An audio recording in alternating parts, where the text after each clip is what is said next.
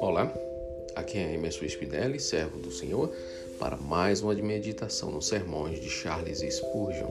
O tema de hoje é Ordenou a sua aliança para sempre.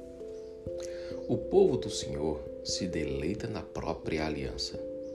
Ela é uma fonte de consolo tão inesgotável e frequente para eles como quando o Espírito Santo os conduz à sua casa de banquetes e trêmula sem estandarte de amor, seu estandarte de amor.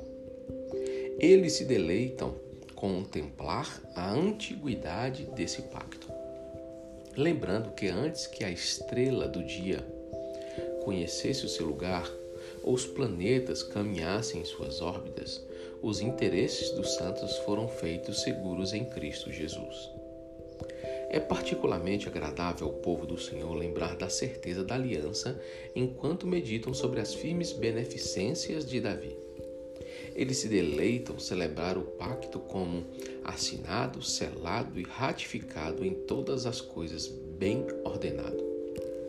A aliança faz com que seus corações frequentemente se dilatem de alegria ao pensar em sua imutabilidade. Uma aliança que nem o tempo ou a eternidade, a vida ou a morte jamais serão capazes de violar. Uma aliança tão antiga quanto a eternidade. É tão eterna quanto a rocha dos séculos. Eles também se regozijam em banquetear-se com a plenitude dessa aliança, pois veem nela todas as coisas que lhes são fornecidas. Deus é a sua porção, Cristo o seu companheiro, o Espírito Santo seu consolador, a terra o seu caramanchão e o céu o seu lar. Eles veem na aliança uma herança reservada e transmitida a toda alma que possui interesse em sua antiga e eterna escritura de doação. Seus olhos brilharam quando viram a aliança como um tesouro na Bíblia. Mas, ó quão alegradas foram suas almas quando viram no ato de última vontade do seu divino parente que lhes foi legado, que isso lhe foi legado. De modo mais específico, é o prazer do povo de Deus contemplar a graciosidade dessa aliança. Eles percebem que a lei foi feita nula, porque era um pacto de obras e dependia do mérito. Mas veem a aliança como sendo duradoura, pois, a gra pois graça é a base, graça é a condição, graça é a constrição, graça é o baluarte, graça é a fundação, graça é a pedra de esquina. A aliança é um tesouro de riquezas, um celeiro de alimento, uma fonte de vida, um armazém de salvação, uma carta de paz, uma enseada de alegria. Aqui acabou o sermão de Charles.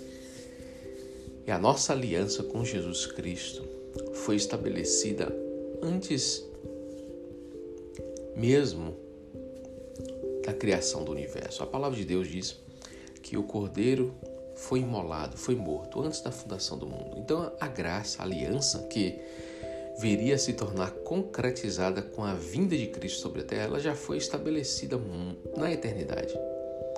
E quando o homem, debilitado em suas emoções e suas mazelas, em seus pecados, encontrou refúgio nessa redenção em Cristo Jesus, isso lhe trouxe profunda alegria.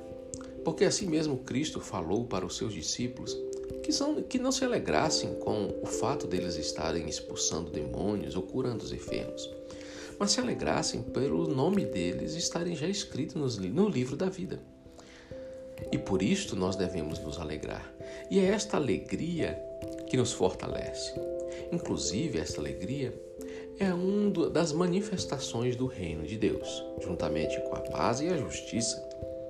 A alegria é o que nos faz perseverar, temos a certeza que temos paz com Deus, pela nossa fé nesta aliança que é imutável, incorruptível, que é inquebrável da parte do nosso Deus.